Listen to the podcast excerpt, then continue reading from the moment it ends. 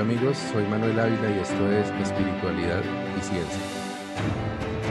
El día de hoy tengo un nuevo conversatorio y en este caso es la primera vez que tengo un invitado que no está físicamente aquí conmigo, una persona que ha sido muy importante en mi vida y que ya he referenciado en algunos de los episodios anteriores, eh, que ha sido también como eh, en parte mi guía y quien me ha llevado a dos de los, eh, este, como, como de los lugares y de los procesos espirituales más importantes que he tenido, que fueron el Yahé y, y luego mi proceso con las comunidades indígenas.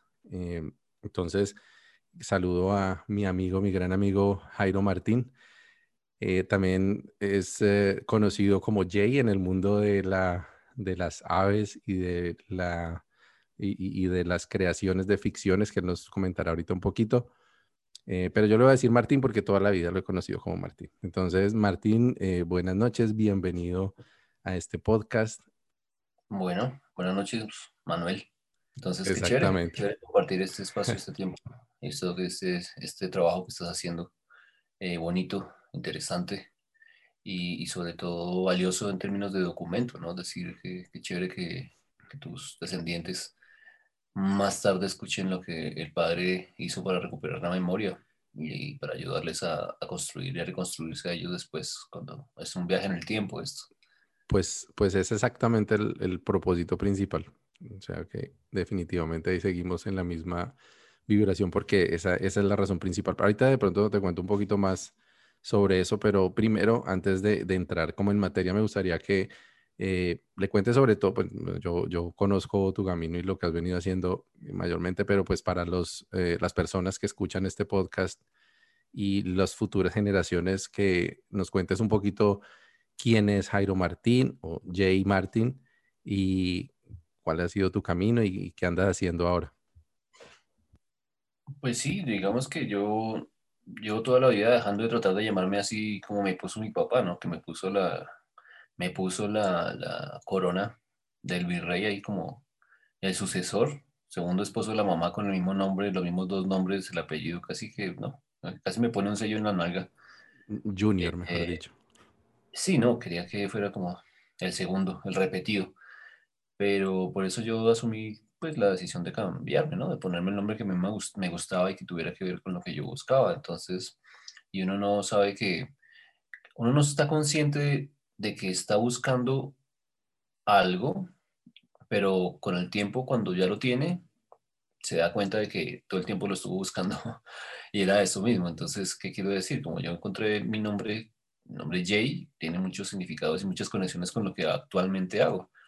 Yo creo que no estaba consciente de eso. Entonces, Jay, por ejemplo, es el nombre, eh, como llaman en norteamericanos o en inglés, como se llama una especie de ave, que somos las urracas parlanchinas. Es decir, las urracas, de la familia de las urracas somos los Jays.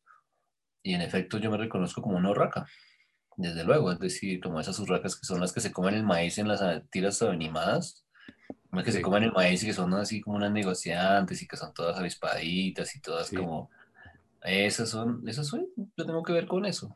Y, y, después me di cuenta que también Jay en el sánscrito dice que son todas las gracias, por eso hay muchos nombres en sánscrito de los, de los Krishnas que son Yayati, Jaino y no sé, como hay una serie de nombres de, de ellos que tienen el, el, el, trozo Jay.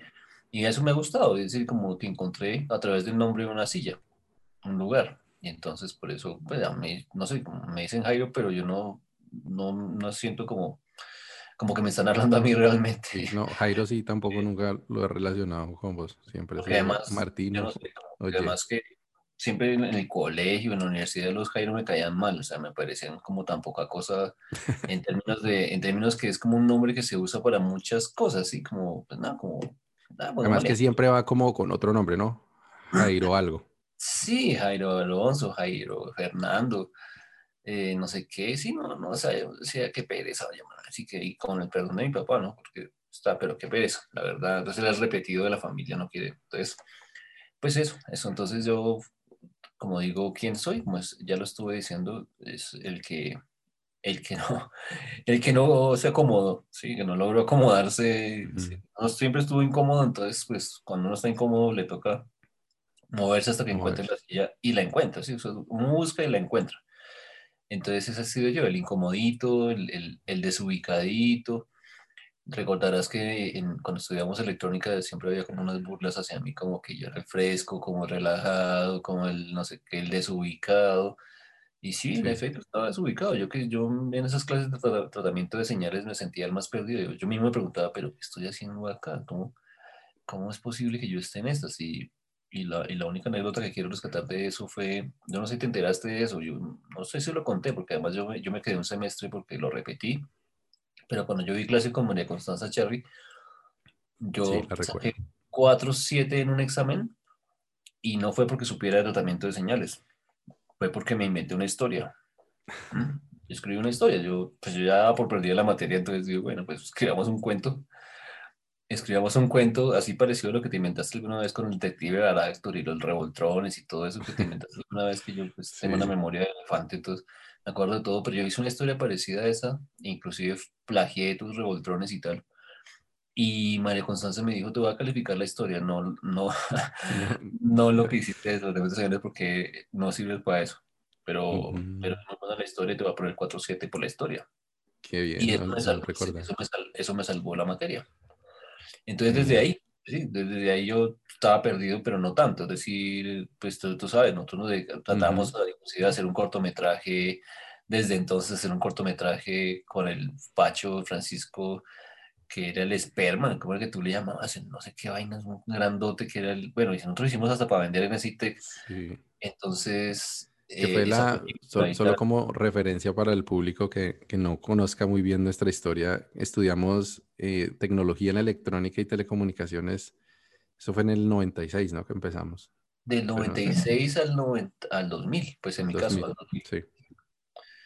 Sí, claro, estudiamos juntos y, y su merced y yo nos conocimos justo en la entrada, me parece que fue que nos vimos, yo recuerdo que nos saludamos a la entrada y ahí alguna pregunta, algo así, no sé.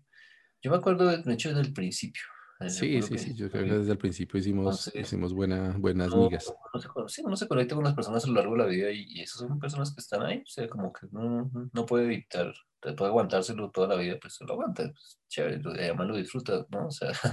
Y el recuerdo que yo tengo de, de, ti es que era, sí, exactamente, como inquieto y incómodo con, con todo, con las estructuras eh, sociales, con las normas, el, sobre todo que este sitio era muy rígido, ¿no? Que además era, no, era, no parecía una universidad, en realidad estudiábamos, era dentro de una empresa con, con todo lo que conlleva, con todas esas eh, eh, superficialidades y todas esas pues como, como, como todos esos, uh, y además porque pues era una empresa estatal, pero esta, este sitio en particular era como, como aparte, ¿no? Era como, como la parte FIFI, la parte gomela de, de una empresa estatal. Y era como hacer hasta, hasta 15 de bachillerato, porque eso eran colegios. Berta Judith nos trataba como niños de colegio. Cuando sacamos los computadores al, al corredor en protesta, pues te acuerdas que nos estaban ahí haciendo caras de que, ay, no, no, nos van a llevar a la rectoría, ahora nos van a echarle aquí, pues, no, o sea, era un colegio, pues yo me divertí mucho porque nosotros nos pusimos de rona lo que pudimos, todo lo que pudimos nos lo pusimos de rona. Y, y, de paso, lo que, lo que yo, pues, o digamos que lo que yo identifico a nivel personal con esa época era que, pues, yo estaba un poco más cerca de, de mi elemento en ese entorno, porque, pues, lo mío sí siempre ha sido la tecnología y no tanto las matemáticas ni los circuitos, pero sí los sistemas, la, la, electrónica y esto. Pero, y de, y de, pronto yo sí he sido como más adaptado al sistema, que incluso es una de las cosas que mi hermana también siempre me, me decía, ¿no? Que yo sí como que encajo mejor en el sistema eh, tradicional de, y, tanto así que ahorita pues estoy haciendo eh, eso, ¿no? La, la, vida de, de familia, eh, normal como un profesional, trabajo de 5 a 7, bueno, que ahorita ha cambiado un poco por todo esto de la pandemia, pero también siempre he tenido como ese lado que me identifica mucho con vos, que ha sido esa rebeldía, como esa curiosidad de, de crear cosas nuevas, de experimentar. Y por eso también siempre, yo, yo creo que desde el principio eso fue lo que me, me llevó como a que gravitara con, contigo en, en, las cosas que hacíamos, que era eso, las locuras que nos inventábamos, eh, el humor que siempre teníamos allá y, y las, la creatividad que tratamos como de, salirnos del molde y de, hacer algo diferente, ¿no? Sí, sí, en efecto, pues no sé, digamos que a esta edad que estamos rodeando los 40, por, yo por encima y creo que tú apenas llegando. No, yo ya eh, pasé así, así acabo de dar el brinco. Eso, en este momento, pues hay tantas cosas que se han, como digámoslo así, caído por el peso propio de, de lo falso, de, de, lo que le dijeron a uno que era, es decir, desde, desde ese mismo ITEC, del colegio que uno estuvo, todo lo que nosotros, procesos que pasamos nosotros como personas de una, de una clase trabajadora, básicamente, que le dijeron a uno un poco, bueno, mi mamá me decía que, que si uno follaba el día de Viernes Santo se quedaba pegado, ¿sí? Y entonces uno, pues lo que nosotros nos hemos dedicado, pues yo recuerdo es como a romper esos mitos, es decir, uno sistemáticamente se ponía a prueba todas esas cosas a ver si era verdad. Entonces, eh, lo que pasa es que en mi caso, lo que de pronto nos, nos ha, ha marcado diferencia, digamos, en, en cuanto a la vivencia es, es que yo, yo crucé la cerca y luego no encontré cómo devolverme, ¿me entiendes? Entonces yo cruzo la cerca y luego ya miro y ahora cómo me devuelvo. Bueno, no, está bien, sigo para adentro, sí, es decir, me toca seguirme ya para adentro a ver si encuentro dónde llego. Es como un poco la sensación, es decir, yo me dediqué a romper mitos, a cruzar cercas y a mirar a ver qué, a dónde voy a parar con este camino ya después de haber saltado por la cerca y no saberme devolver. Entonces quiero decir es que después de haber cruzado tantas cercas y haber hecho como, sí, como hecho, hecho, haberme hecho tantas preguntas y buscado las respuestas a ver si las encuentro, pues digo que a estos 40 tantas cosas han caído como por supuesto que, que no, que incluso que, que, te estás definiendo, bueno, estás encontrándote, que dices que sí, yo estoy haciendo viviendo la vida del sistema, pero, pero es una vida feliz, es una vida ejemplar, es una vida como admirable, es decir, al final lo importante es que uno llegue a ser un, venerable anciano, haya hecho lo que haya hecho. Es decir, como si yo viví en esta forma, pues eso fue lo que hice, pues lo hice muy bien. Es decir, como entregué felicidad, construí una familia, dejé un legado, hice reír a la gente, les aporté, los acompañé. Eso al final es lo que realmente vale. Es decir, al final de cuentas el sistema, el sistema eh, como sistema es como uno, ¿estás adentro o estás afuera? pero al final si uno está dentro o está afuera, lo que importa realmente es lo que uno construyó con su cabeza, con su corazón, con su acción. ¿Qué importa si uno está dentro o fuera? Al final de cuentas, el que está afuera quiere entrar. Muchos que están afuera, pues dicen, ay, pues yo tratan de encontrar la forma de hacerse sostenibles, ¿sí? Y el que está adentro, que es sostenible, dice, ay, yo quisiera, yo quisiera tirar toda la mierda y irme por allá ambos están deseando como, como, sí, como el chiste de las amantes, ¿no? La, señora, la amante quiere ser como la esposa, que, que la traten como la esposa, y la esposa quiere que la, que la deseen como al amante. Que no, no, no, o sea, ocupa tu lugar, no está en el lugar que está, y lo vive, lo desarrolla, y lo crea, y, y hace lo mejor que puede. Eso es básicamente lo que yo he comprendido a fecha de hoy. Es como, donde quiera que estés, haz la mejor posibilidad que puedas, lo mejor que puedas, la mejor construcción. Y sí, de acuerdo. Un trabajo fascinante con la familia, o sea, se ve que pues, brillan, esos niños brillan por, por, su, por su talento y por su, lo que tienen con su papá. O sea, yo digo, tremendo, tremendo ejemplo. Sí, muchas gracias. Pues eso es un, ha sido un, trabajo que, que, pues esto no viene de ahorita. Yo empecé la las historias que estoy relatando de mi camino espiritual con la historia de mi papá, que no sé si la escuchaste y, y, la de mi mamá, que fue como, como un trabajo ahí medio investigativo que hice con ellos de entrevistarlos, de preguntarles su historia y, y demás. Y me doy cuenta que, que esto, eso que dices de, de mis hijos como reflejan pues como una felicidad y una tranquilidad y esto, pues eso es lo que ellos han venido trabajando. eso, desde, que, desde que los abuelos empezaron a tratar de salir del hoyo, porque es que cuando uno mira digamos, en el caso de tus padres seguramente es lo mismo, y mis padres, que les tocó salir de un pueblo muchas veces por la violencia, por la pobreza, por el, el abandono, pues luchando y tratando de construir algo, pues es eso, ¿no? Lo que nosotros, a nosotros nos tocó como eso intermedio, ¿no? aguantarnos un poquito el, el, el síndrome postraumático de nuestros papás en algunos momentos y, tratar de hacer lo propio para, para poderle entregar algo mejor a, los que vienen, ¿no? Y bueno, y eso incluye no solamente los hijos físicos, sino también los espirituales, los proyectos, las, las personas a las que hemos podido como tocar con, las cosas que hacemos, ¿no? Y, de pronto ahí es donde me gustaría entrar a, que nos cuentes un poco el, eh, lo actual, ¿no? Porque ahorita nos vamos a devolver, y te voy a preguntar, volver como a esa época donde, donde empezamos a caminar juntos también en, en la espiritualidad pero, pero ahora, eh, como, como, para hacer ese, eh, como para hacer ese punto de llegada de una vez, eh, ¿cuál, ¿cuál es en este momento tu, tu trabajo, tanto espiritual como, como material, digámoslo así? ¿En qué andas? Pues yo finalmente resulté realizando lo que, lo que imaginaba que quería realizar desde un principio. Es decir, desde que yo terminé el colegio le dije, mamá, yo quiero hacer películas, quiero hacer música. Mi mamá me dijo, ah, su papá no le va a pagar eso ni loco. Eso más bien, busca ver si es una medicina por allá la nacional, a ver si pasa ese examen o mire a ver qué hace, pero eso es ingeniero o médico. Pero su papá no le va a pagar eso. Desde ese momento ya sabía que quería, pero pues ya sabemos todas las dinámicas de la clase trabajadora. Y el modelo, modelo clásico bogotano estrato 3 que es como médico, ingeniero, alguna vaina así que, que sí le vaya a dar para comer, que es lo, lo típico que, que, vivimos los que estamos en esta generación. Entonces, entonces yo no, bueno, ni modo, está bien, hasta que ya apareció el tío el tío que se iluminó viendo el periódico dijo, no, mira aquí hay un Eritec, que esta vaina, que eso es para eso le dan trabajo en Telecom cuando salen, mejor dicho, la berraquera, no sé qué, yo, no, ¿qué será esta vaina? Bueno, vamos a la pinche entrevista esa en la que me fue horrible. Yo terminé contestándole mal al Rodrigo ese, que me preguntó por mi mamá y no sé qué, yo ese día de la entrevista iba como chillando porque mi mamá me obligó a ir con un traje de paño que parecía de cartón verde horrible, una cosa vergonzosa que yo tenía que usar porque era como el elegante, sí, para ir las entrevistas. Entonces yo ya iba de pelea con mi mamá, iba como todo sentido y preciso este me pregunta a mi mamá, le dije, bueno, pues, pues ¿yo por qué estoy acá hablando de mi mamá si yo estoy acá es para ver si entro a aprender electrónica, ¿qué tiene que ver esto con lo otro? Con eso bastó. Entonces yo dije, no, esta, esta entrevista obviamente no me van a recibir. Y de hecho quedé como entre, era, recibían 30 y yo fui el 31.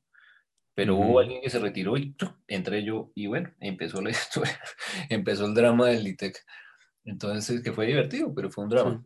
Entonces, bueno, ¿qué, ¿qué, estoy haciendo hoy? Pues bueno, estoy haciendo audiovisuales.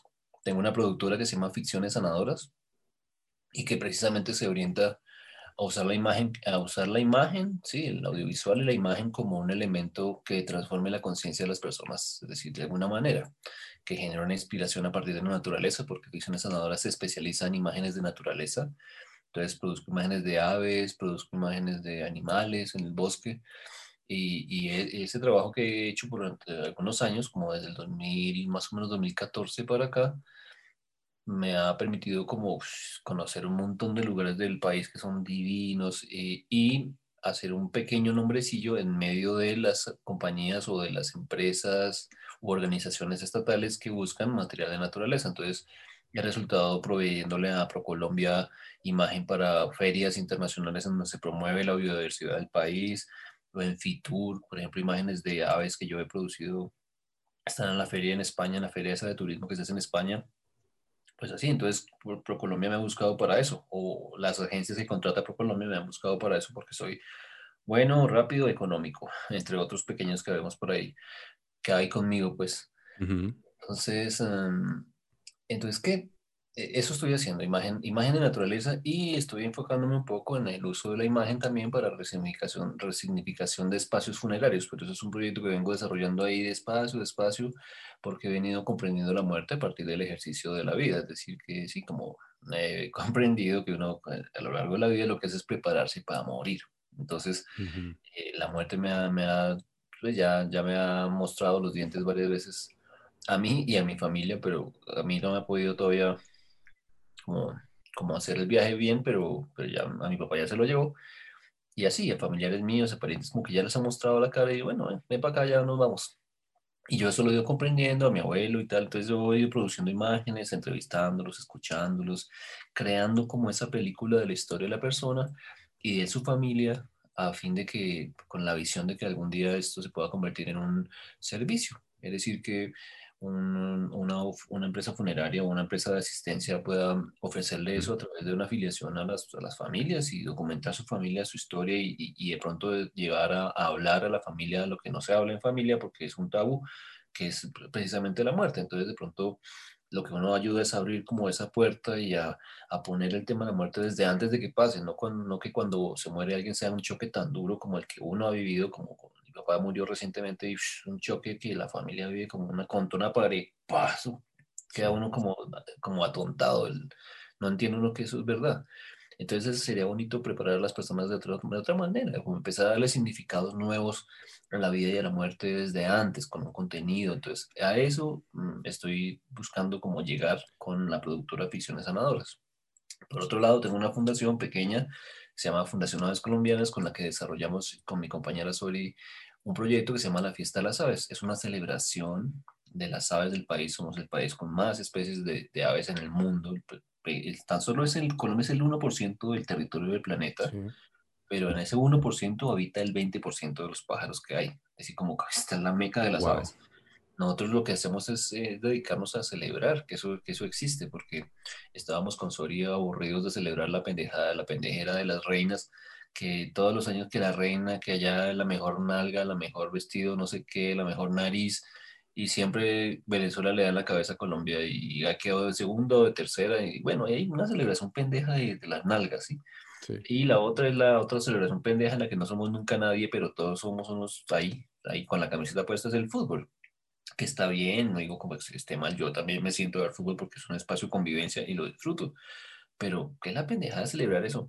En las aves somos los primeros, somos lo más somos el Brasil. Lo que Brasil es en el fútbol pentacampeón. Nosotros somos en las pájaros. Pentacampeones, ya casi vamos, llevamos el cuarto título consecutivo en el famoso Global Big Day, que es un concurso mundial de avistamiento de aves de todos los países un día al año, que es en mayo más o menos, 4 de mayo, 5 de mayo. Todos los pajareros del mundo se vuelcan a los bosques a ver pájaros y a contarlos en una plataforma que se llama eBird y se registran. Y todos los años, en los últimos cuatro años, Colombia ha sido campeón mundial con 1.500, 1.600 especies vistas en un solo día por los pajareros del país. Entonces, Estados Unidos, que tiene 900 especies de aves, tiene 45 millones de pajareros.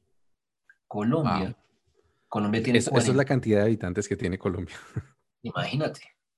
Imagínate eso. Entonces, y Colombia, que tiene 1920, al menos 1921 especies registradas de aves, tenemos 4.500 personas dedicadas al tema de la observación de aves, que es muy poquito, eso es como una chispita.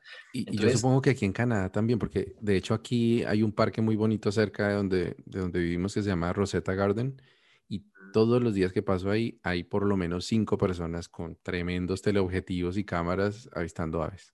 Son apasionados. Entonces, nosotros somos lo más, lo más, o sea, la tapa del mundo en aves. Y eso no lo celebra nadie. Pero la pendejera del fútbol, en que nunca llegamos ni, ni al décimo lugar, eso sí, eso sí, todo el mundo celebra pendejada, y, bueno, con hecho, pero así como la camiseta, los guayos, el chinito con la camiseta, todo el mundo en esa ¿sí? Es válida, yo también lo hago, pero me parece una bobada que no celebremos lo que sí somos, en lo que somos los duros, lo máximo.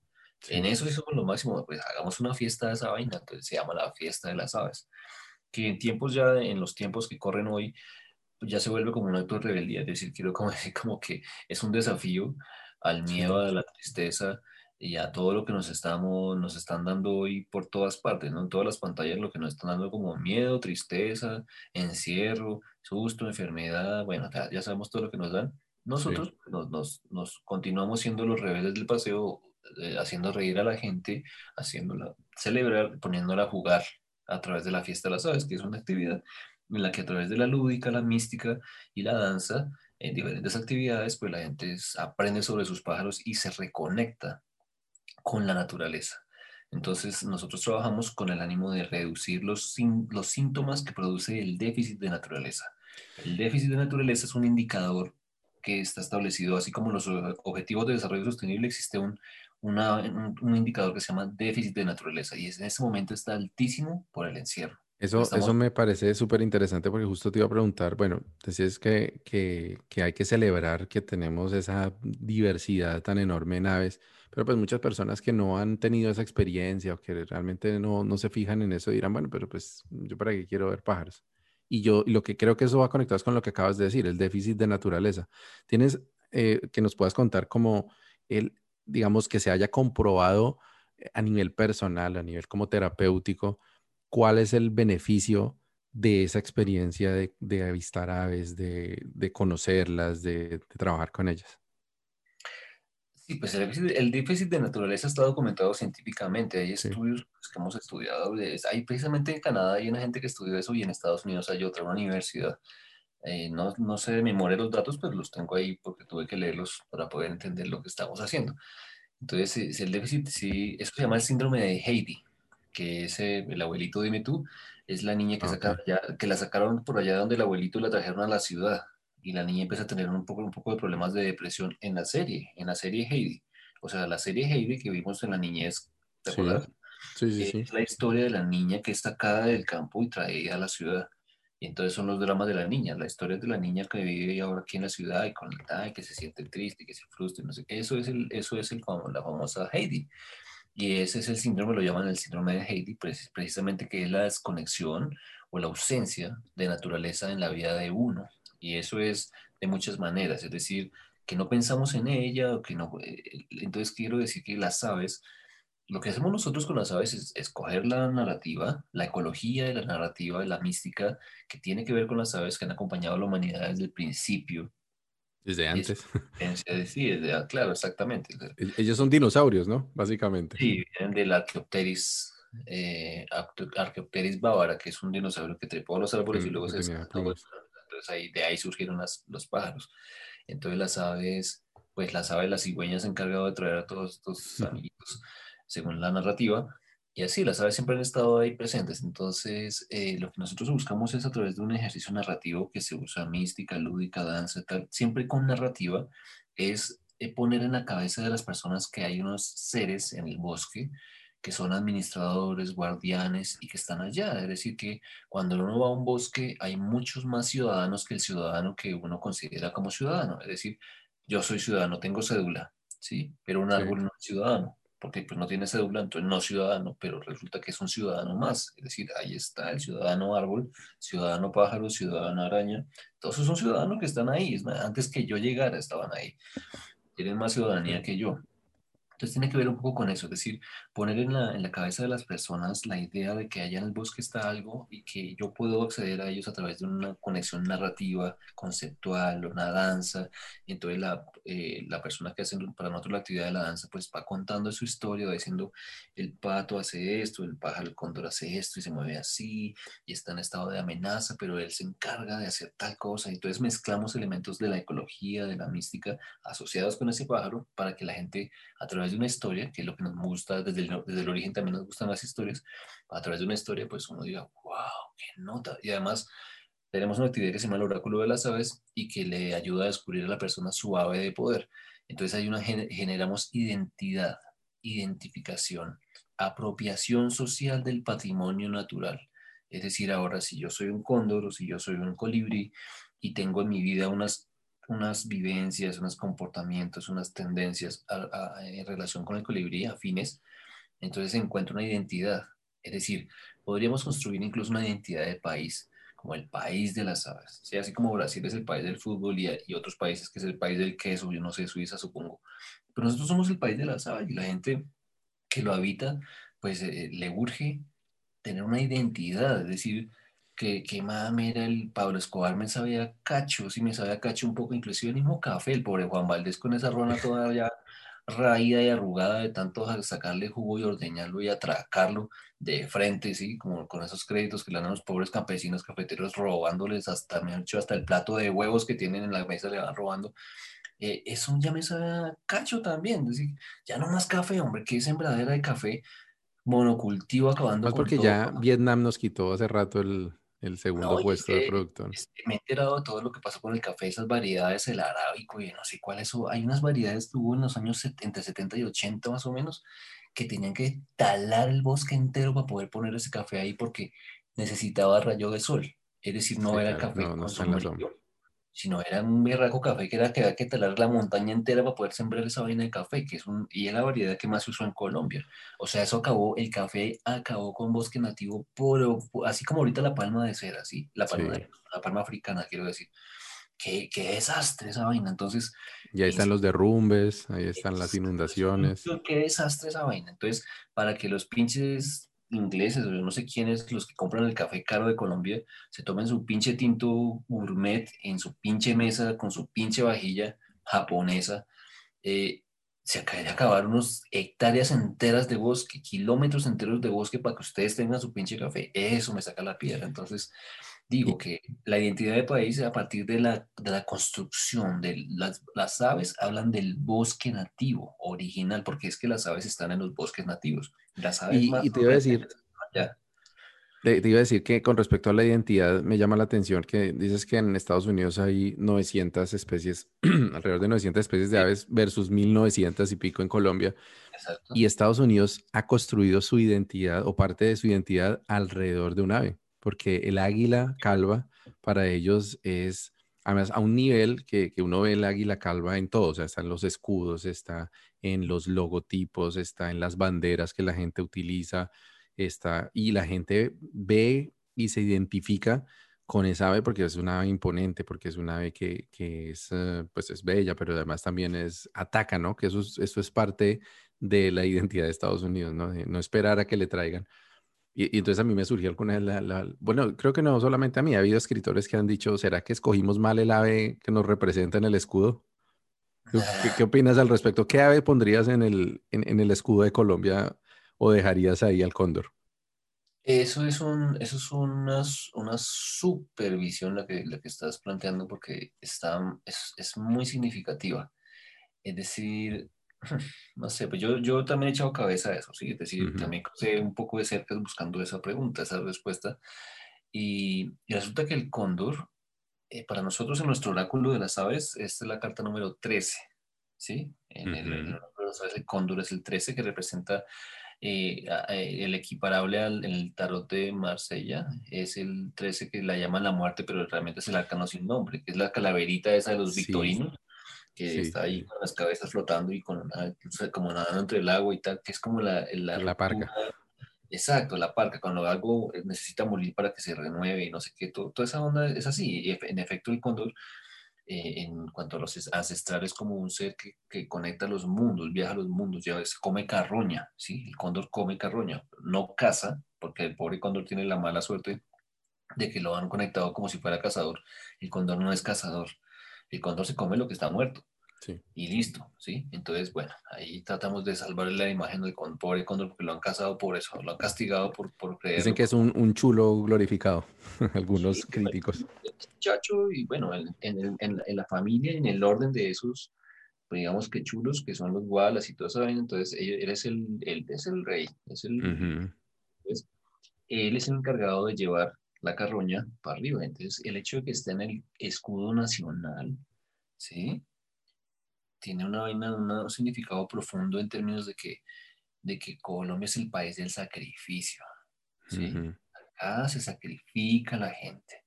Y el pájaro que está en el escudo es el encargado de recoger toda esa carroña y llevarla y ofrecerla, ofrendarla. Sí, es como tiene mucho trabajo el pobre cóndor acá, o sea, trabaja horas extras, porque es un país de sacrificio, acá se sacrifica, se sacrifica a la humanidad. Entonces, hay una conexión ahí simbólica que es bien, bien, interesante. Y, hay una conexión además con el tema de la resignificación de la muerte, ¿no? Porque precisamente yo creo que, es decir, en parte el hecho de que las personas en Colombia no sientan esa identidad con el ave nacional, como los americanos sí con, con su águila calva, es precisamente por el hecho de que ya la gente sabe que es un ave de carroña, ¿no? A nosotros nos enseñaban en la escuela que es el rey de los Andes, que guardián de las montañas, pero poco a poco como que hizo más carrera, no, pues es un chulo, o sea, básicamente es un animal de carroña, entonces es un poco como vergonzante para la gente, pues no, uno no ve que la gente tenga una imagen de un cóndor en su casa ni lo pongan en, los niños no lo dibujan, a bueno, a no ser que estén en las actividades de la fiesta de las aves, pero, pero tal vez eso tiene que ver es con ese tema que estábamos hablando antes de la visión de la muerte como algo que no se habla, ¿no? Es, es algo que, que, es mejor dejar quieto, que qué pena hablar de eso, porque el hecho de comer de un, de un cadáver, que es tan, que nosotros que estudiamos, pues que hemos vivido este, este proceso con, con los muiscas, donde también nos enseñaron toda esa mística de la transformación que, el, que nos estabas diciendo ahora, tanto así que, parte del mito de origen muisca es eh, los cuatro cóndores que, básicamente crearon la luz, ¿no? Que salieron de la oscuridad y, a través de sus picos crearon la luz.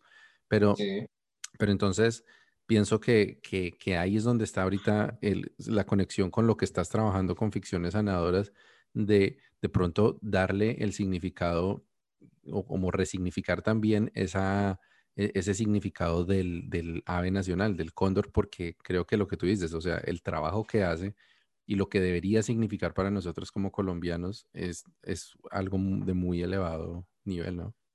Sí, sí. Este, de hecho, el cóndor tiene, una, tiene una profundidad importante, es decir, realmente es un guardián muy importante, pero, pero una cosa es eh, la labor que el cóndor desempeña y otra cosa es el, el trabajo eco, ecológico que realiza. Es decir, nosotros estamos basados en el, en el mito en cuanto a la carroña que se come, pero es que es el, mito que nosotros aceptamos del símbolo que se nos dio. El cóndor no fue puesto al azar, es decir, no como a alguien se le ocurrió, no, pues pongamos un cóndor, ¿no? Qué, qué chévere. Eso tiene una simbología profunda, pero como digo, al águila se le puede ver como una, rapa, como una rapaz eh, perversa, o como, o como se le ve desde los Estados Unidos, que es como el águila que es, tiene que... Imponente. aletea poco y avanza, aprovecha las corrientes como cualquier rapaz. Las rapaces son hábiles para aprovechar las corrientes, no como una gallina que tiene que, aparte que sale corriendo, tiene que aletear para ayudarse a correr, ¿sí? Es decir, realmente hay una diferencia en eso.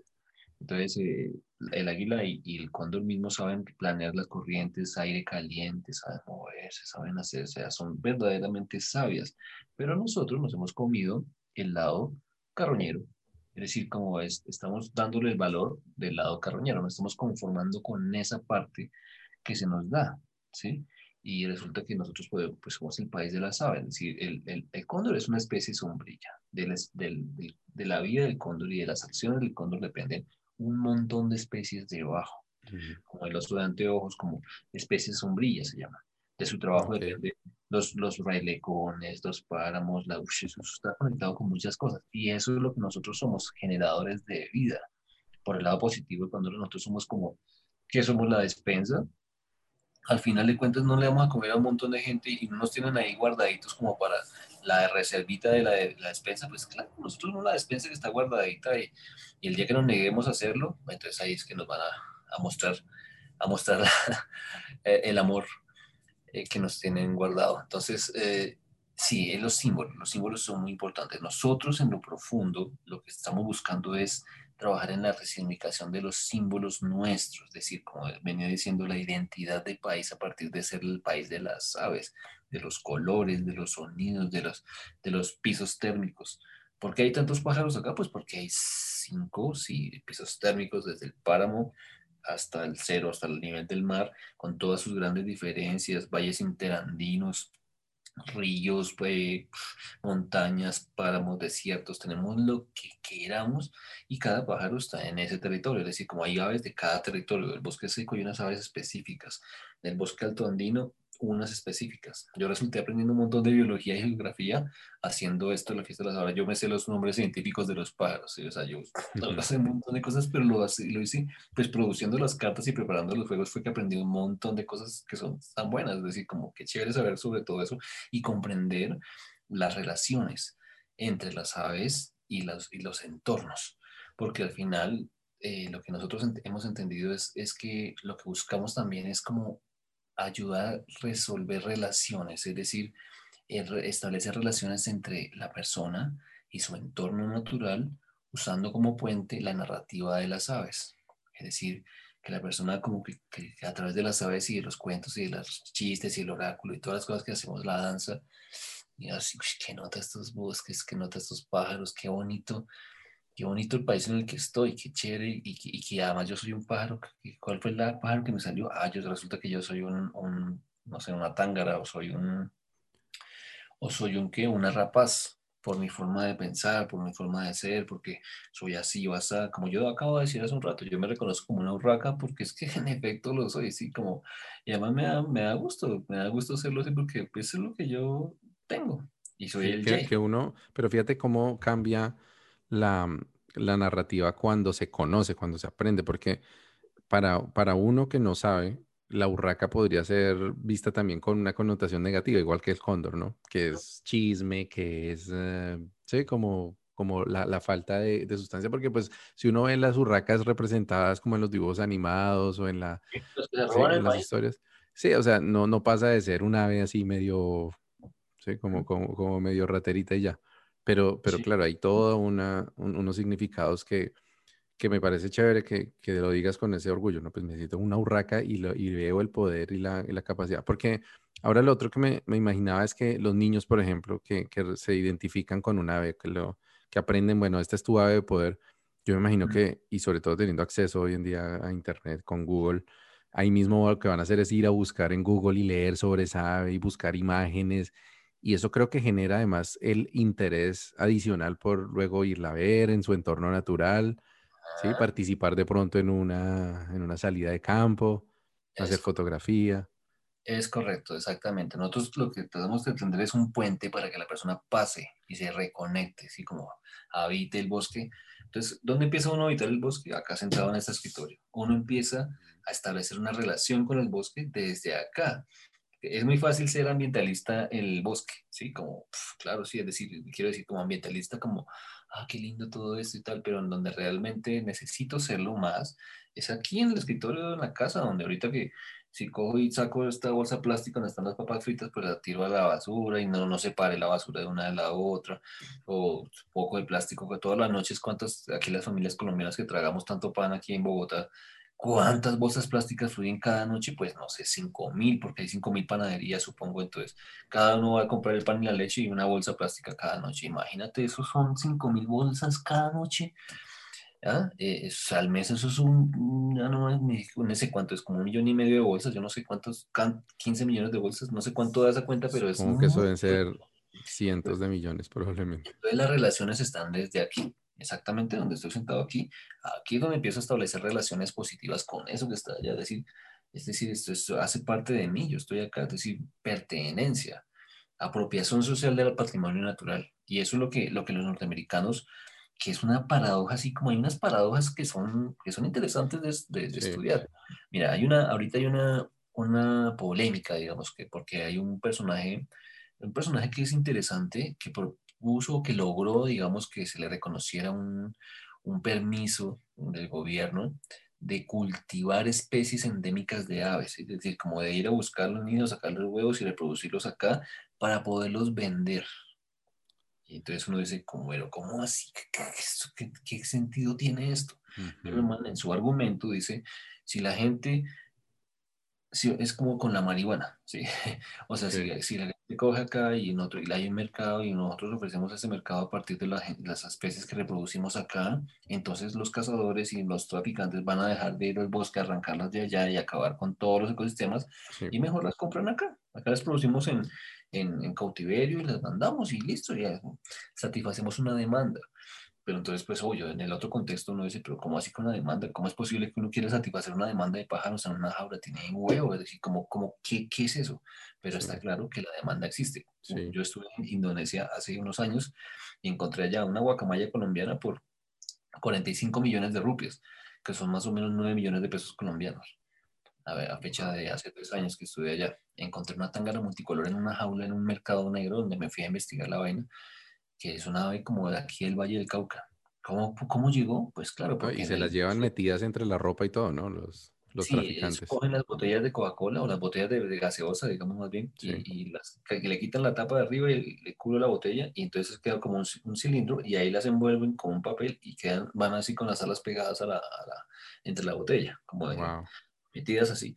Pero entonces se roban en, en el bosque cogen 15, por decir así, 15, digamos que, cogen 15, no, 15 es poquito, cogen por ahí unos 30 pájaros que apenas llegan a la ciudad, llegan vivos unos 15. Mm. La mitad se muere por el camino ahogado y todo eso. De esos 15 viajan a Asia, viajan 15, llegan vivos 5. Sí. Y de esos 5 que duran ahí guardados en esas jaulas hasta que se pudren, quedan vivos 2. Y esos 2 son los que venden.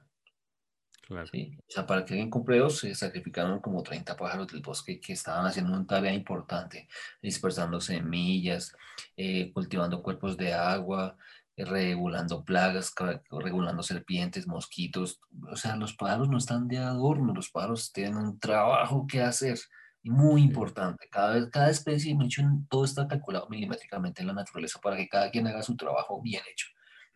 Y llega, y llega el, el, el, humano y acaba con todo. Saca, rompe el equilibrio, saca el pajarito este para, para hacerlo a la abuelita para que le cante todas las mañanas. Qué marica esa vaina. Y, y entonces eh, destruimos, acabamos con el equilibrio que ya está construido en el bosque naturalmente. ¿Por qué? Por satisfacer un mercado. Entonces hay una polémica en relación con eso cuando digo que hay unas, unas paradojas que hay de los norteamericanos, es muy loco porque en Estados Unidos está la ley de caza, es decir, en Estados Unidos se puede cazar una temporada y se venden las armas como de comprar papas fritas, uno compra una pistola, un arma y se va y le da, le da bala dentro del periodo permitido al venado, al pájaro, al que le da la gana le van y le dan bala. Pero al mismo tiempo es un país que conserva muy bien sus, sus, parques naturales y cuyos habitantes tienen una sensibilidad y una, una ¿cómo se dice? Una mm, conciencia y una cultura de observación de naturaleza elevada. Es decir, yo tengo las cifras de, yo he estado estudiando las cifras de la Asociación de Pesca y, y Caza de los Estados Unidos, la FSW, no sé qué, mierdas, y, y, tienen, las cifras son más o menos estas. 80, en el 2016, que fue el último estudio que yo vi, 81 millones de personas en Estados Unidos se dedican a ver naturaleza, es decir, que son los observadores de osos, de ranas, de serpientes, de todo lo que sea, observadores, o sea, gente que se va al bosque y quiere pillar y que quiere no sé qué. De esos 81 millones, 45 millones observan pájaros. De esos 45 millones, 24 millones lo hacen al lado, o sea, como que no viajan fuera del país, sino que se van al bosque de al lado. Como los que yo veo aquí en, en el locales, como ellos llaman como near, no sé qué, como cerca de la casa. Y el resto, que son como, bueno, 45 menos 24, no sé cuánto va bien, pero como el resto, son los que viajan, los que viajan al resto del mundo y sobre todo que viajan al trópico. O sea, a Colombia, no, a Colombia no, todavía no, a Perú, a Ecuador, a Costa Rica. Costa Rica, que es un país con 600 especies, es el top, o sea, el país más visitado del mundo para ver aves es Costa Rica. Sí, claro. ¿sí? También por la seguridad. exactamente, por la infraestructura, porque trabajan en equipo, por muchas razones. Nosotros no trabajamos en equipo.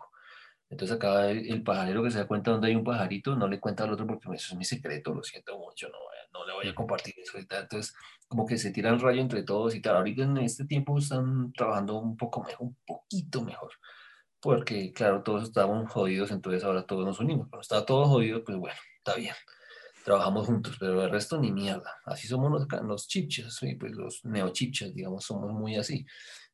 Entonces, bueno, eso es una vaina que no vamos a hablar tanto de eso, pero el cuento de las aves, entonces, somos la tapa y entonces nosotros queremos la identidad, conectar a la gente con la naturaleza, que se sienta orgullo, que se identifique con un tipo de pájaro. Cada persona es un pájaro para nosotros y cada pájaro es una persona, así lo sentimos nosotros. Eso es lo que estamos haciendo con la fiesta de las aves y y pues cada vez que lo podemos le damos vuelo a través de convocatorias, nos presentamos a convocatorias en el Ministerio de Cultura, en IDEARTES y hemos ganado varias, es decir, estamos chupando la teta del gobierno afortunadamente eh, para hacer cosas como esas, es decir, como para invertir en ese tipo de proyectos. Que... Y bien hechas, porque yo he visto el trabajo que ustedes han hecho y a nivel audiovisual es impecable, o sea, creo que el nivel que ustedes tienen es como un poco lo que desafortunadamente en Colombia cuesta y es hacer las cosas con calidad, ¿no? O sea, hacerlas a, un nivel que se pueda también hablar de, competir con, cosas que se hacen en, los países del primer mundo, creería yo. Claro, sí, pues es que es pues, el primer mundo y bueno, y Norteamérica, o sea, es decir, como el resto del mundo en muchos lugares, la narrativa es esencial. Sí, para el pueblo norteamericano su narrativa, es decir, el orgullo propio de ser americano, así como ser americano, el águila, nosotros somos los, así el discurso de Trump y de muchos como, nosotros somos lo más, güey, puta, y, y, además desarrollan su narrativa, o sea, de dónde salió Superman, ¿sí? De dónde salió la araña, todos esos maricas o superhéroes salieron fue de allá, o sea, son narrativas de ustedes, es decir, la gente se consume eso, siente orgullo, son los putas boys del mundo, ¿sí?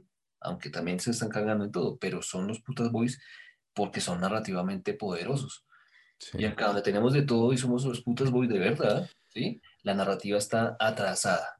Entonces, RCN le clava 16 millones a una grúa, Milo, y la cámara y el camarógrafo y no sé qué, todo como un poco de estupideces, o sea, tratando de imitar los esquemas de producción y los flujos de trabajo de los países que tienen buena narrativa y buena calidad, y los imitan en lo que somos nosotros, como todos traquetos, es decir, compramos las cámaras más del putas, las grúas más del putas, todo invertimos N cantidad de cientos de millones de no sé cuánto, para comprar un poco de equipos. Y ahora, ahora la verdad, uno mirar es una historia de mierda, una historia pendeja, una historia de pacotilla, que, uno, que es meramente estereotípica, ¿sí? Un poco de que los cachos, que te acostaste con ella, que si que el Pablo Escobar le dio por el culo al otro, o sea, una vaina que no tiene ningún, ninguna profundidad, es como digo, es meramente estereotípica, pero nunca arquetípica.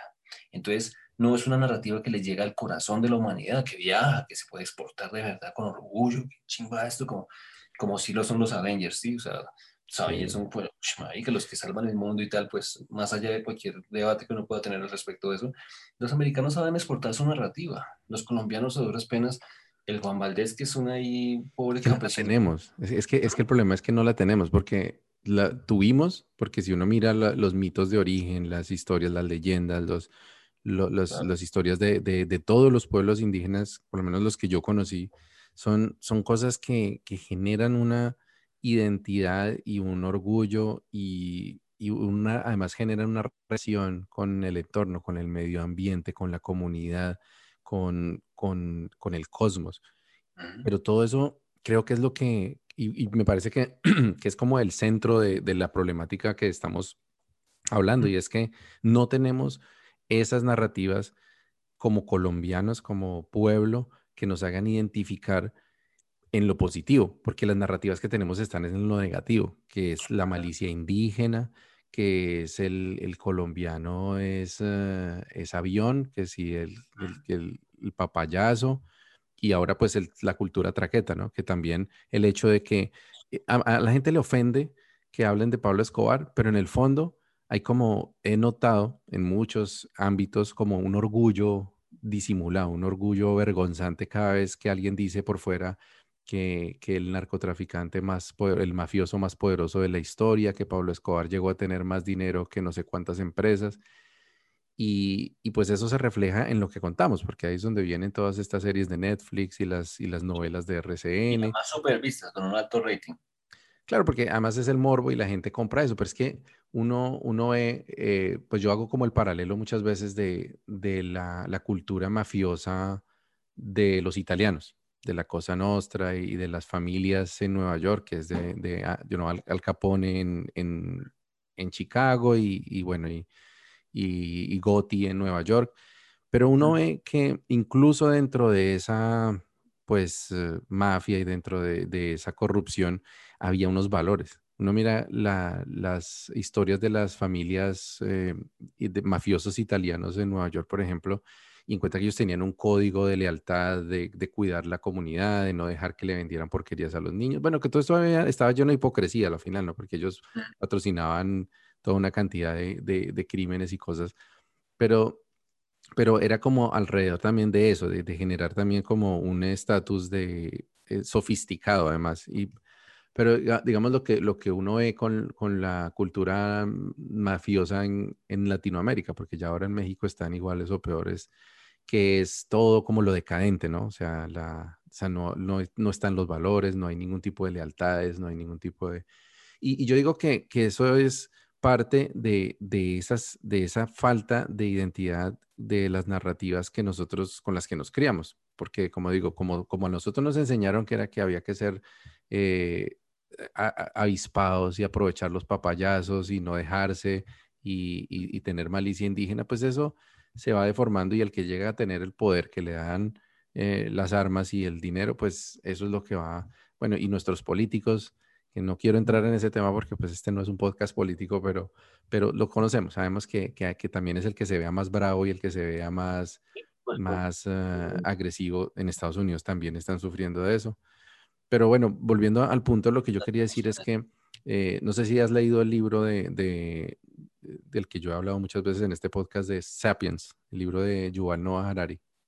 sé, sé de qué se trata, pero no lo he leído, pero vi las reseñas y está bueno. Está genial. Uno, y uno de, las, de, los, de los puntos importantes de su de, del análisis que él hace, porque pues él no cuenta nada que sea nuevo realmente, sino que lo ata dentro de una historia y ese es el centro de la historia. Él dice que los seres humanos, lo que nos dio la capacidad de sobresalir, de, de apoderarnos, ah, digámoslo así, del mundo y de em, dominar cualquier otra especie sobre el planeta, no es la inteligencia necesariamente, no es la capacidad de trabajar en, comunidad como se creía, porque en eso nos ganan hasta las hormigas, las abejas y, muchas otras especies. Es la capacidad de crear ficciones, de la capacidad de crear ficciones alrededor de las cuales podemos cooperar. Y entre otras, esas son ficciones que tienen que creerse, porque si uno no cree fervientemente en una, eh, en una narrativa, no, no actúa de forma natural alrededor de ella. Entonces, los gringos, por ejemplo, han creado su narrativa de ser los, los dueños del mundo, los chachos, como decías, los Avengers, y ellos de verdad creen eso. O sea, no es, no es una cuestión como retórica, que para nosotros, en cambio, nuestras leyendas y nuestros mitos, no, pues esos son cuentos de los, de los indígenas y ya. Pero, pero sí creo que, que, necesitamos esas historias que, que nos conecten con, con el territorio primero, con, con nuestro origen pero además con un propósito, porque, porque dentro de lo que nos falta, me parece a mí, en Latinoamérica en general, es ese propósito. ¿Qué somos nosotros en el mundo? O sea, ¿para qué vinimos? ¿Para qué existimos como nación? O sea, si solamente estamos es, eh, pues tratando como de sobrevivir y los que podemos irnos del país después es para eh, adaptarnos a otra cosa, o si realmente nosotros tenemos algo para entregarle al mundo, si hay un propósito de, de ser colombianos en un entorno global. ¿Qué es lo que nosotros le vamos a dejar a esta sociedad cuando nos convirtamos en una, realmente en una aldea global, que estamos en ese, en ese proceso, o si nos vamos a dejar simplemente chupar por el resto de, de culturas? Entonces creo que, que, pues lo que está haciendo y, y el propósito de, de, las ficciones sanadoras y, del, y de la fiesta de las aves, pues me parece que va muy, muy alineado con eso que necesitamos. Pues sí, en efecto, está alineado con eso y, surge de una visión de, natural, digamos, de, eso que uno ve, de que las narrativas deben conectar con el mundo, es decir, como ser parte de la humanidad, ¿sí? Entonces, insisto, no sé, los chinos también han hecho, su trabajo, los japoneses han hecho su trabajo, así como el Miyazaki y el manga. El manga existe para, el manga, ese manga, ¿cómo es? El manga, anime. El anime existe para muchas cosas. Ellos tienen educación sexual, animes para educación sexual, animes para señoritas para enseñarles lo de su, su proceso de pubertad y toda esa vuelta. Hay un anime para eso y, tienen, y es un género de anime que está hecho para enseñar eso. Y hay para anime, para trabajo en equipo, muchos han desarrollado todas sus narrativas a partir del anime y, y del manga y del desarrollo de, de esa animación, o sea, son unos maestros de esa vaina. El gato cósmico, que yo lo consumo desde niñito, tengo camisetas del gato cósmico, muñecos del gato cósmico, porque fue mi identidad de niñez. Y el, el mostrico que se transformaba y que hacía magia, pues esa es la magia que uno está ahora queriendo aprender a hacer con el trabajo espiritual, que es una transformación, al último es una transformación de algo en algo distinto. Y en fin, entonces, insisto, mm, esto que hacemos nosotros está pensado como, es, es como un resultado de una búsqueda seria, así como una búsqueda comprometida en la que uno ha sido como ha sido de muchas maneras y de las que sigue siendo, quiero decir, como inquieto, brincón, eh, caprichoso, terco, eh, eh, como, no sé, cuando digo brincón es como picaflor, ¿sí? Como que, ay, las muchachas y todo lo que uno ha pasado y que ha saboreado y que dicen, bueno, es que está bueno, pero ya no sabe tan bien, hace falta algo más y tal. Estas búsquedas honestas en las que uno comete errores y se equivoca y aprende, pues son las que le dan a uno como ese resultado con el paso de los años en que uno dice, no, sí, es decir, la cosa es seria, la vaina va en serio, la vida va en serio y vamos a buscar respuestas en serio. Entonces nosotros con la fiesta de las aves vamos muy en serio, es decir, eso va muy en serio. ¿A qué me refiero? Nosotros visionamos, por ejemplo, un cripto coleccionable un token no fungible. Token no fungible o cripto coleccionable. ¿Qué significa eso? Eso es... ah, estamos hablando como de cripto, cripto activos.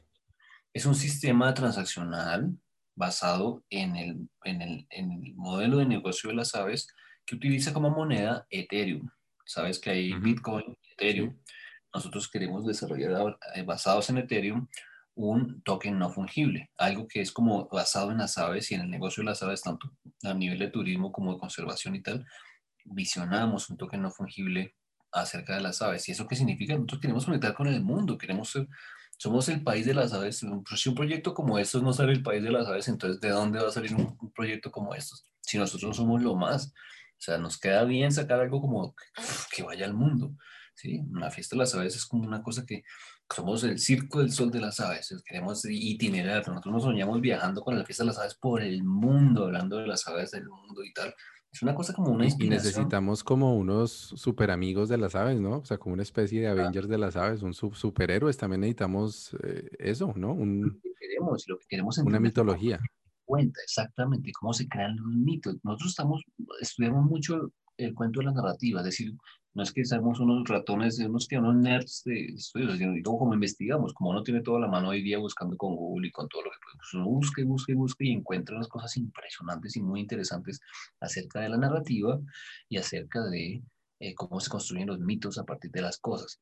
Por eso la fiesta de las aves a fecha de hoy es el resultado de una búsqueda profunda y seria y comprometida con la solución a, a un problema que es eh, la carencia de identidad a partir de algo que, que, somos, en lo que somos lo máximo. Entonces, ok, es lo que nosotros hacemos los pájaros, entonces busquemos cómo hacemos para que se construya una identidad. De pronto lo que estamos sembrando hoy no lo alcancemos a ver eh, como creemos que va a llegar a ser, porque los años, el tiempo, no sé, la distancia, las cosas, que, las cosas se cuajan con el tiempo pero uno está sembrando algo que van a cosechar los hijos tuyos, o sea, los bebés tuyos van a sentir orgullo de ser los hijos del país de las aves. Eso lo estamos haciendo para eso. Entonces, no importa si nosotros no vemos el fruto de la vaina, nosotros estamos sembrando ya, pero eso es como una semilla que va a dar un árbol de esos como los que hay allá en esos parques. secuoyas, como esos árboles que uno, tiene que coger bus para darle la vuelta. Eso es lo que estamos sembrando nosotros, pero seguro que eso toma mucho tiempo en incubación. Nosotros estamos trabajando con todo lo que tenemos y podemos eh, para poder mantenerse vivo y comer y vivir como a uno le gusta, pues no, no, no digo que con lujos, pero como a uno le gusta, o sea, con, con lo básico, pero bien. Entonces, y construir eso, pues estamos pedaleando, estamos buscando y, y, yo siento que cuando uno le pone, llamémosle así, espíritu a las cosas, corazón, inspiración, alegría y todo eso, eh, esas, esas causas profundas van haciendo que que ese, ese ser, ese ser que se llama Fiesta de las Aves, como una entidad, va captando, va volviéndose como, una, como un niño que gatea, que va creciendo y que, se forma, tiene amigos y después y se vuelve como un chacho, así como luego ya es el tenaz, es el amigo del centro de la fiesta, no sé. Digo que, que los proyectos cuando uno los trabaja de esa manera van adquiriendo como su su ser esencial, como, como su egregor, yo no sé cómo lo llaman, como su, su, su, vida propia y va encontrando a sus amigos. Es decir, en serio, nosotros con lo que hacemos nos presentamos a convocatorios. Siempre que hablamos de los pájaros son muy carismáticos. O sea, este proyecto tiene amigos en todo lado y nos han ayudado. La verdad, muchas personas honestamente nos han ayudado. Y hemos podido como, como plasmar, ¿cómo se dice? Como cuajar la fiesta de las aves en estos tres elementos básicos que tenemos ahorita, que la fiesta de las aves virtual, que es lo que te contaba, así lo que estás estado conectado por ahí. Y eso es como, eso, uno lo mira y dice, pues no, pues claro, eso será obvio, está, está muy bueno, está muy chévere, pero eso nos lleva, llevamos como unos 6, 7 años haciendo haciendo lo que uno va haciendo poco a poco. Empezamos con jueguitos de cartas que eran como así, luego llegó un diseñador que le gusta los cyberpunk y que le encantaba como me gustaba a mí el Super Triumph de la niñez, entonces las cartas de nuestro juego de bandada son unas cartas inspiradas en el Super Triumph, o sea, tienen el mismo formato del Super Triumph, pero se juegan diferente, pero, pero es una inspiración de eso. Y ahí va llegando las personas que el diseñador, luego llegó una super diseñadora con la que estamos muy agradecidos, que es una, una sueca, una mujer sueca, que estudió en la Escuela de Diseño de Milán y se le nota porque lo que hace es fantástico y, nos, con una convocatoria que ganamos, no tenemos plata para pagarle a ella porque cobraba como 6 millones por el solo logo, pero eh, lo que hizo fue presentar el proyecto a, a IDARTES, un premio que era como de, una beca que era de fortalecimiento a la industria cultural y creativa y no la ganamos y con eso le pagamos a la diseñadora y ahora tenemos un logo que, que nos sentimos orgullosos, una imagen bien bonito. y este la sabes. Entonces, se ha ido construyendo como así, pero es porque las aves son carismáticas y porque lo que hemos hecho ha sido de esa manera, es decir, es como lanzarse a un, viaje en el que uno no sabe que no va, en lo que te venía diciendo de la cerca hace un rato, que uno cruza una cerca y después no tiene cómo devolverse. Eso está, digamos, en la literatura expresado como es, como quemar las barcas o quemar las, eso, quemar las naves, no sé qué, pues ese, eso es más o menos lo que uno hizo, pero no porque uno dijo, no, pues voy a quemar las naves, las naves son muy valientes, sino porque uno volteó a mirar para atrás y no, ya no hay. Ya no me devuelvo? Me tocó seguir, ni modo. Eso mismo es lo que la vida de uno ha expresado. Entonces nosotros nos metimos con esto de las aves y es un mundo fantástico, nos enamoramos. Yo soy, sé que soy un pájaro, soy una urraca. Aquí estoy hablando como lora y como urraca.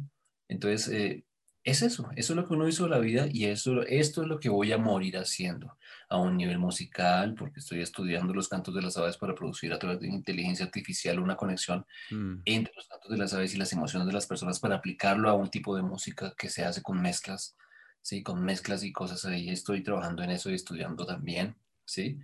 Porque es una cosa, una inspiración en la que uno tiene que concentrarse y trabajar lo más que pueda con la forma que pueda.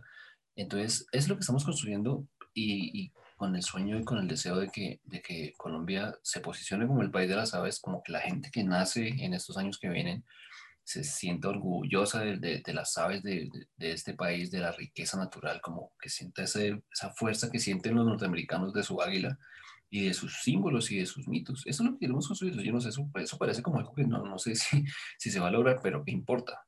sí, sí, se, se va a lograr. Se va a lograr porque, porque yo creo que el mundo lo necesita. Yo creo que el eh, este, ahorita que decía yo esto de que qué es lo que le vamos a aportar al mundo, pues es que es muy claro. O sea, esto estamos llamados a ser los colombianos los que produzcamos esto. Además porque la gente no va a entrar, o sea, a pesar de que supuestamente se acabó la guerra con la guerrilla, pero ya sabemos que se está recrudeciendo de otras formas. Si nosotros no hacemos esto, no van a venir de afuera a, descubrir toda esa riqueza y a, mostrarle al mundo eso que hay ahí. Entonces, yo sé que la gente del mundo lo va a recibir. Y además porque hay también otra de las cosas que, he estado tocando en el podcast eh, en los últimos episodios ha, sido el liberación del sufrimiento, o sea, cómo dejar atrás del sufrimiento. Y pues he compartido eh, temas de meditación, de, sobre todo de la meditación vipassana, que, que a mí me, personalmente me ha ayudado eh, el yagé, pues la, ancestralidad. Y, una de las cosas que, decía es que, lo importante para, para uno reconectarse y volver a su centro es, es eh, hallar el silencio, hallar el silencio y ser capaz de, estar presente, de estar aquí y ahora y siendo, ser un testigo de uno mismo y de su entorno. Entonces, creo, por ejemplo, que, el, que las aves incluso sin necesidad de ir a los bosques lejanos, sino en los humedales de Bogotá, en los parques, son una oportunidad tremenda para que las personas puedan eh, experimentar otro tipo de meditación, por ejemplo, que es eh, buscar esas aves y observar y estar haciendo como, además porque me parece a mí que, que la fotografía tiene y la observación, mm, en cierto modo, también satisface el instinto humano de casa, ¿no? Mucha gente encuentra que en vez de tener un arma para cazar un ave o cazar un animal, tienen una cámara y hacen el mismo ejercicio psicológico, ¿no? Creo que los colombianos tenemos eso, o sea, tenemos como un poquito de esa habilidad para tener armas y para darnos plomo, pues hay que buscar la manera de que reemplacemos esas armas con cámaras y busquemos la forma de, de observar, pero aún si no tenemos cámaras, pues eh, aquí en, la casa nosotros tenemos nidos de pájaros en el árbol que, en dos árboles que tenemos al frente y, mi hija Luciana es eh, feliz eh, cada vez que los escucha, sobre todo en primavera, y los hemos observado, le hemos tomado fotos, utilizamos por ahí una aplicación para identificar qué tipo de ave es, y hay otras especies diferentes aquí atrás, entonces hemos encontrado eso, fíjate que sin, sin haber hablado y, y, conocer todo esto que se estaba haciendo como por puro instinto, Aquí que pues tenemos esa posibilidad de tener árboles, de tener parquecitos cerca, eh, pero pues pienso que en Colombia, a pesar de tener tanta riqueza natural, estamos tan obsesionados por, por parecernos a, a, los países donde no tienen nada que, que, se nos olvida mirar eso, ¿no? Que es lo que nos puede ayudar inclusive a eso, a encontrar un poco de equilibrio, a encontrar un poco de paz también. Entonces, yo lo veo, como te decía, por el lado de la narrativa, de la identidad, pero también mm, terapéuticos. Yo creo que, que, esto puede ser una medicina tremenda para mucha gente que, que está sufriendo de depresión, de soledad, de, de estrés, de ansiedad, que es un problema tan grave ahorita. Entonces, pues como te digo, yo, yo creo que esto lo está pidiendo el mundo y sé que, que va a llegar. Bueno, y hasta aquí llegó esta parte de nuestra conversación. Hicimos un pequeño break y luego eh, tomamos otro tema que me parece que da para otro episodio del conversatorio de este podcast y eh, coincide con un tema que también estaba a punto de tratar con relación a la muerte y como estamos muy cerca de la fecha del Día de los Muertos, pues voy a esperar para sacar esa parte de la conversación justo en ese día. Eh, por lo pronto me despido, muchas gracias por escucharnos, buen camino y buena brisa.